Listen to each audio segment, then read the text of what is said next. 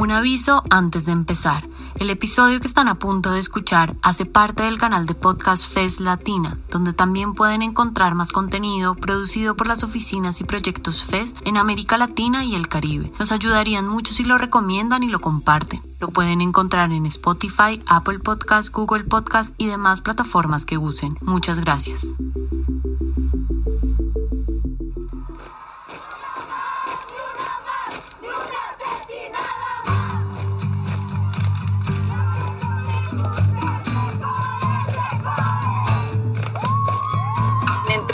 Nos organicemos, simplemente vamos a llegar a ese futuro feminista más rápido.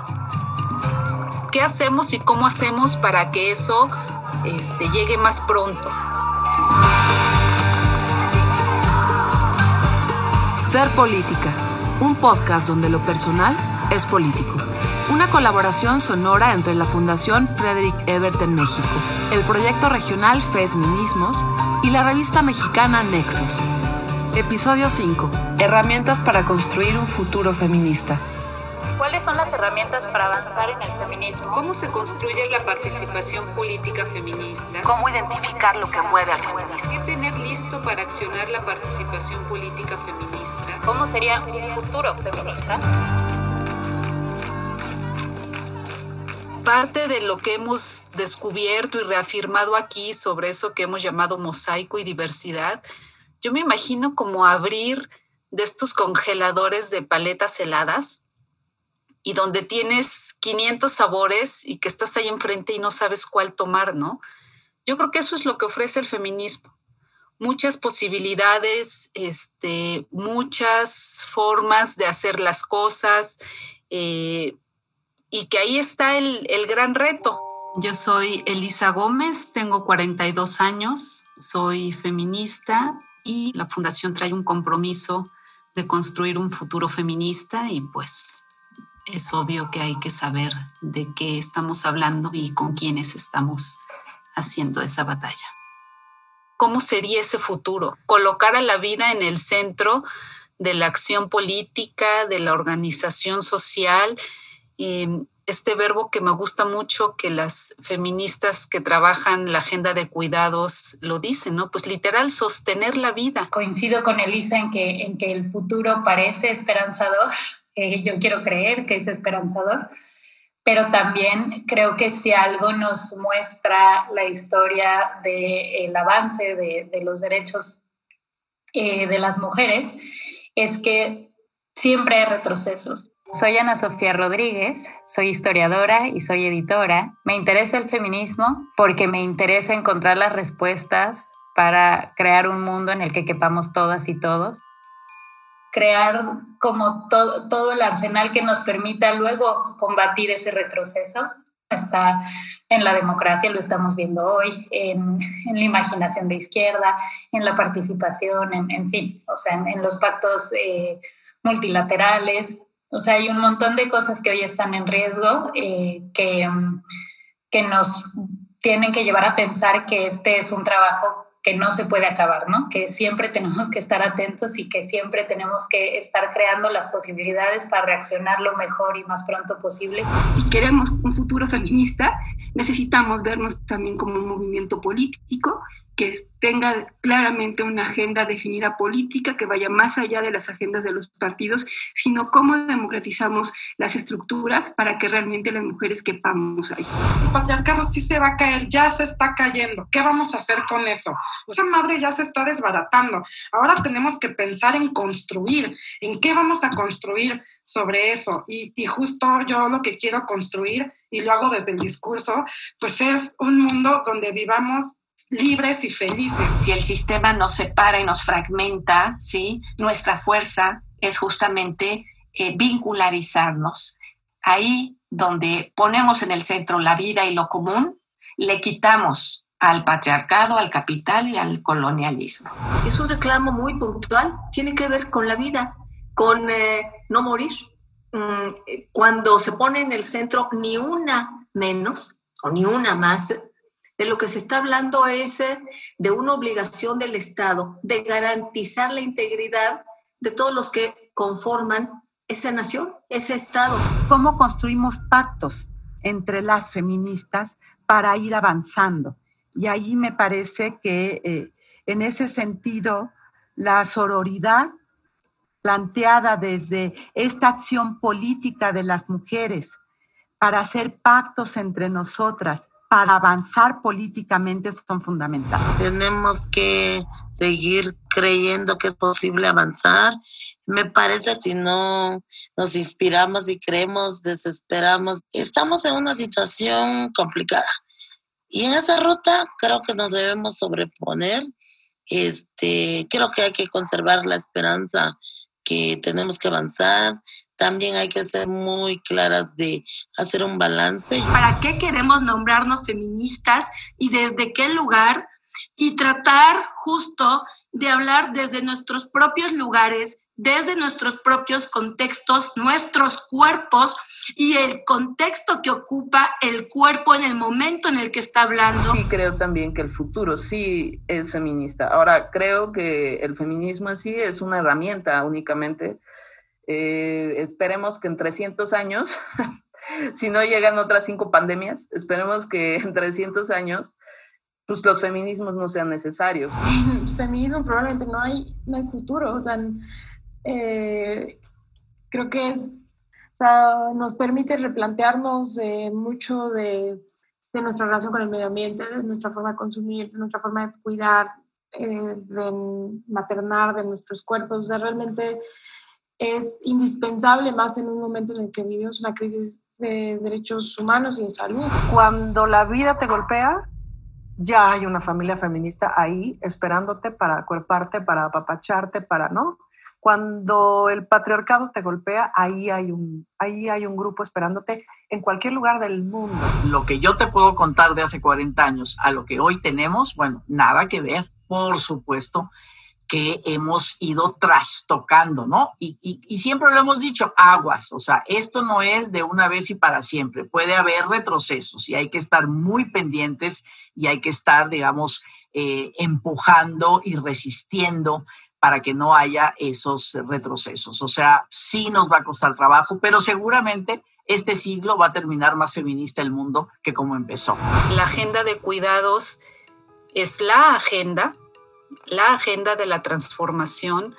Em, la economía de cuidados y toda esta propuesta es netamente una propuesta de las economistas feministas. Entonces, los cuidados, digamos, que tienen de raíz esta vocación feminista, digámoslo así, en donde creo que si se logra entender como se entiende desde el feminismo y si se logra avanzar en esa dirección, sí creo que ahí hay transformaciones este, muy claras, ¿no? Dedicar el dinero público a esta infraestructura del cuidado que pasa por hospitales, escuelas, comedores, eh, guarderías, donde eso fuera fuera la prioridad, donde una jornada laboral a lo mejor se va a calcular no por ocho horas diarias de producción, sino seis de reproducción y dos de producción, por ejemplo. ¿Por qué solo las mujeres tenemos que encargarnos de la crianza? Ahí está la batalla, ¿no? En convencer de que esa es una posibilidad real de que la política se puede hacer distinto. Yo veo como muchos conos puestos ahí que, nos van marcando por dónde. Entonces, tampoco debería ser tan, tan complejo. Y mira que una de las em, inquietudes o necesidades que nos trajo a la producción de este podcast es justamente eh, preguntarnos por qué un gobierno que se dice de izquierda tiene tanto enfrentamiento con los feminismos, ¿no? Marta Tagle, feminista. Actualmente diputada de Movimiento Ciudadano. Sí hace falta esos espacios de discusión política, de articulación política del, del movimiento, porque, porque efectivamente hemos alcanzado mucho eh, en estos años, ¿no? Ha sido muchísimo trabajo de todas, por todos lados, eh, esfuerzos para, para concretar las leyes que tenemos, los mecanismos que tenemos, los presupuestos, y de repente sentimos que todo se nos está desmoronando y, necesitamos articularnos justamente pues para ver cómo hacemos para que ese trabajo no se desmorone, pero también para que funcione para los objetivos para los que, para los, que los empujamos y, eh, y cómo sí poner sobre la agenda el tema el tema político. Creo que la, la única manera de eh, de, tomar fuerza al interior de estas estructuras patriarcales en el Congreso y en otros espacios, es haciendo fuerza entre nosotras, siendo plurales, trabajando unas con otras, tejiendo alianzas estratégicas con una agenda común, em, poniendo sobre esa agenda común cuál es nuestro compromiso y nuestra, el, el tema que queremos alcanzar más allá de nuestras posiciones políticas y tener una alianza estratégica donde todas reconociendo nuestra diversidad y eso se puede dar en los congresos o fuera del congreso, de hacer un diagnóstico del momento en donde estamos, de lo que hemos alcanzado con la paridad, con las leyes, con los presupuestos, y entonces eh, a partir de donde estamos paradas ahorita, hacia dónde queremos ir. Marta Sánchez Néstor, indígena de Guerrero, integrante de la Coordinadora Nacional de Mujeres Indígenas, CONAMI. Entonces, el feminismo nos ha permitido conservar una ruta donde nosotras tengamos pues principios, diálogo, alianzas, estrategias, articulación, acuerpamiento y sobre todo creer que es posible avanzar, donde nosotras hemos dicho claramente de que no, nunca más nos vamos a revictimizar, nunca más vamos a victimizarnos, siempre vamos a creer que las cosas son posibles, construirlas y reconstruirlas y reeducar a una sociedad que está profundamente racista, que profundamente está excluyendo a las mujeres y que las comunidades también. Entonces, en esta ruta, pues nos toca, nos toca hacer mucho de lo que queremos alcanzar. ¿Qué les podríamos ayudar a decir, mira, esto es lo que necesitas, ¿no? Es esta capacidad de conectarse consigo mismas, consigo mismos, que eso se dice fácil, pero también creo que ahorita es, es muy evidente, ¿no? Cómo las personas vivimos desconectadas, ya no de nuestras realidades, o sea, de nuestros propios seres, ¿no? Entonces, eh, yo diría que ahí hay una este, herramienta, ¿no? La posibilidad de conectarse, la posibilidad de, de reconocer esta vulnerabilidad y hacer de la vulnerabilidad más bien un potencial esa fuente de legitimidad de hablar desde, desde el cuerpo, desde ese sentimiento, no sé, para mí se convierte en una fuente de legitimidad nueva para la política, ¿no? Ya no es esa legitimidad solo en el número de votos. La humildad eh, para escuchar, ¿no? Y para dejarse convencer, para, eh, para entender otras realidades, para asumir que esas otras realidades tienen otras voces, ¿no? Es casi que una, es, una, es un método ¿no? del feminismo. Y la sororidad, a final de cuentas, una, una, palabra muy manoseada, pero que creo que en estas conversaciones adquirió cuerpo, eh, es otra fundamental. ¿no? muchas veces se repitió que la mayor fuerza que tenía el feminismo era la pues capacidad natural de, de juntar cuerpos, juntar vidas y juntarlas además como éticamente, ¿no? Cuando más han avanzado las causas es cuando han logrado construir frentes de los muchos feminismos, de las muchas mujeres. Patricia Mercado, política mexicana, actualmente senadora por Movimiento Ciudadano. Pues yo creo en la diferencia y en la diversidad debería de ser positivo. O sea, para mí, si hay algunas, algunas de esas expresiones feministas, ¿no? Que no quieren relacionarse con otras expresiones feministas, pues tendrán su derecho y así ha sido durante mucho tiempo, ¿no? Eh, unas de una manera, otras de otra. Pero yo sí creo que no hay manera de avanzar si no logramos primero interlocución entre nosotras, o sea, respetarnos en nuestras diferencias y lograr puntos de acuerdo si es el tema de violencia, el tema de feminicidios, si es trastocar la división sexual del trabajo, si son políticas de un tipo tal, eh, pues me parece que es la forma en que vamos a lograr que este futuro feminista eh, sea más rápido. Ana Francis Moore, escritora, directora, cabaretera y reina chula.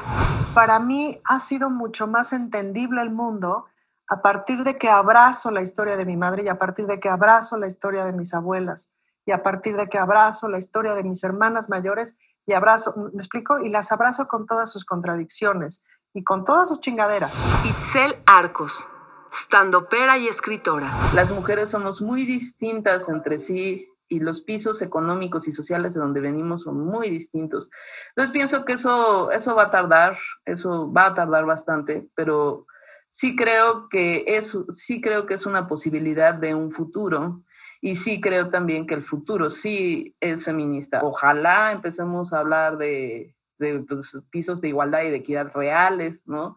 de entender a las personas como sujetos, de darle el paso a la subjetividad, que es tan importante. Ojalá, ojalá. Puede haber muchas diferencias en cómo conciben ellas o cómo definen ellas el sujeto político de su propio feminismo, pero al menos reconocen que hay esa diversidad y hay ese respeto. Y quizá el feminismo no ha avanzado más porque en ese avance también tiene que hacerlo con mucha cautela para no aplastarse las unas a las otras.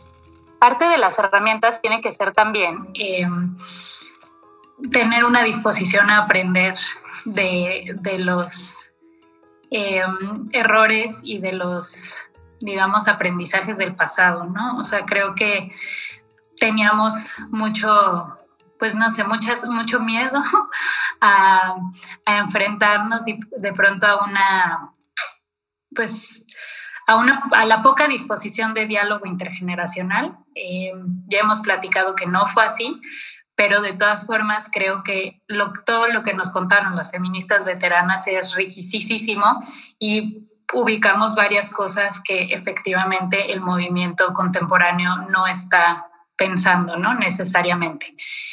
Em, y es normal y está bien, pero de pronto sí hay todo un pues corpus, digamos, de, experiencia feminista ahí a disposición de las, de, de las mujeres jóvenes que hoy quieren avanzar la causa, que quizás se podría aprovechar de mejor manera. Al final, todas reconocieron el legado, esa capacidad de apertura, esa capacidad de diálogo, que insisto, yo creo que mientras una no se piense y no se sienta vulnerable, no vas a aceptar que otra persona te acompañe o te diga qué hacer. Yo creo que esa vulnerabilidad, aún en los casos más extremos, permite que las feministas reconozcan que necesitan de, de otras dentro del feminismo, pero también de otras cosas, ¿no? O sea, que, que solas por sí mismas es, es muy difícil lograr avanzar. Lucía Lagunes, periodista feminista, directora de CIMAC. ¿Qué nos falta? Yo creo que uno, convocarnos y ser muy claras de las reglas del juego. a mí me parece que es muy importante que, que, que, que, las feministas hagamos estos pactos políticos y cómo vamos a llegar ahí. María de la Paz López socia fundadora de LIDES SC y asesora de ONU Mujeres. Y yo creo que el tema de los, los recursos es muy importante. Ni siquiera se trata de más recursos, sino que los recursos sean los adecuados y que tengamos aceleradores para lo que eh, se identifica como lo, más, como lo más importante. Fátima Gamboa, abogada maya y lesbiana codirectora de X, Justicia para las Mujeres. Y que si igualmente queremos cambiar el estado de las cosas, tenemos que comenzar, y, eso es una invitación a, a, incluso mirar cómo estamos haciendo el uso de la voz, eh, la ética de la voz, la ética de los espacios, porque de esa manera va a haber una ética entre nosotras las mujeres de podernos mirar, de podernos permitir escuchar otras voces y no acaparar ni hablar por otros cuerpos, otras mujeres y otras historias. Patricia Mercado. Vamos por una agenda, vamos por una propuesta, vamos a incidir para que en nuestro país se hable, se discuta de la agenda feminista, sobre todo de estos, de estos temas. El confinamiento de las mujeres en esta pandemia les parece muy bien porque puede ser un confinamiento para siempre. O sea, podemos regresar las mujeres a estar confinadas en una casa cuidando cuando ya habíamos conquistado, ¿no? La calle, el trabajo, bueno, con todas las dificultades que implica la violencia, digamos, el trabajo, la educación, las empresas y combina y tratando de hacer una agenda para combinar una distribución más equitativa de los cuidados. No tenemos que dar como una respuesta de hoja de ruta que sería un poco traicionar como pues la creatividad y el momento de ebullición y de sí, pues eso, el momento creativo en el que está el feminismo en este, en este momento, ¿no? Em, pero, pero claro, no dejarse tampoco engañar porque estas cosas van a ser suficientes sin, sin el trabajo constante, ¿no? Y sin tener, sin imaginar una utopía. Entonces, sí, yo creo que no, no necesariamente eh, debemos proponer como una de las herramientas de nuestra caja la, digamos, la educación formal y el aprendizaje vía todos los libros de teoría feminista, pero, pero también, o sea, pero sí creo que todas las mujeres que entrevistamos han pasado por eso y todas se han educado en el feminismo y, y no es algo que se pueda, pues digamos, obviar, ¿no? Entonces, eh, hay, hay, sí hay, un, hay como una responsabilidad que tomar. Sofía Jiménez Puare, coordinadora del programa Identidad Sexual en Balance AC. Es una manera de dar cuenta que sí, el género como sistema divisor y jerarquizante nos atañe a todas, pero de distintas maneras según nuestras características y circunstancias. Y es así que dentro de las muchas problemáticas que se pueden asociar a las mujeres, en realidad no hay ninguna que nos atraviese absolutamente todas, al menos no de la misma manera, aunque sí puede ser que a una mayoría. Amalia García, feminista de izquierda, ex gobernadora, ex presidenta de su partido. Ha sido senadora, diputada federal y diputada local. En el caso mío como gobernadora, cuando llegué al gobierno de Zacatecas en 2004, eh, una de las primeras decisiones que tomé fue presupuestos con perspectiva de género, políticas públicas con perspectiva de género. Eh, y por supuesto, entre esas políticas públicas eh, estaban eh, los albergues para las mujeres víctimas de violencia en los presupuestos con perspectiva de género, claramente negro sobre blanco, con una visión muy clara con esa perspectiva de género. Araceli Burguete, profesora investigadora del CIESAS Sureste miembro de la red Chiapas por la paridad efectiva. Pues cuando a mí me ponen el tema de las izquierdas y los feminismos y los feminismos y las izquierdas, pues yo lo primero que hago es una reflexión de carácter académico y pienso que son categorías categorías de análisis y al final del día las categorías las que nombramos somos nosotras. Cada quien con su propia categoría nombra una realidad. Bueno, pensando en términos de categorías, hoy sí soy feminista. Ayer no, pero tal vez antier sí. De los básicos, em, pues sí es, es, la valentía, ¿no? Y la, perseverancia y el, sostener todo esto sin cansarnos, eh, a costa de que sabemos que incomodamos, a costa de parecer discos rayados, ¿no? Repitiendo lo mismo. Yo la verdad es que eh, en, mi, en mis indagaciones eh, de historiadora leo así lo que Marta Lamas decía en los 70, ¿no? Y pienso, wow, qué, o sea, qué fuerte llevar 40 años diciendo lo mismo. Y, y seguir teniendo razón, haber tenido razón siempre, son mujeres valientes, eso de eso no queda duda, tanto que, que están alterando incluso las formas con las cuales eh, el poder ¿no? y la fuerza pública lidia con ellas. Ya no son mujeres vulnerables a las que hay que tratar con el pétalo de una rosa. Y eso se los debemos a esta nueva generación, sin duda. Y así como reconocemos el legado de las que nos anteceden, creo que hay que reconocer el legado de estas, de estas jóvenes.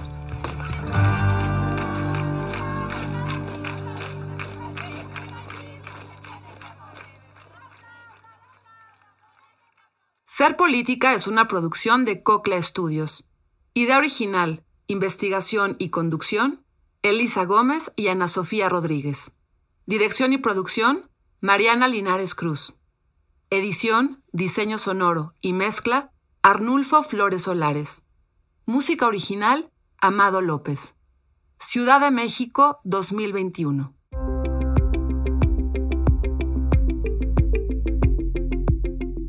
Muchas gracias por llegar hasta el final. Si les gustó, nos ayudaría que lo compartan. Recuerden que este episodio hace parte del canal de podcast FES Latina, donde también pueden encontrar más contenido producido por las oficinas y proyectos FES en América Latina y el Caribe. Nos pueden encontrar en Spotify, Apple Podcast, Google Podcast y demás plataformas que use. Les esperamos en un próximo episodio.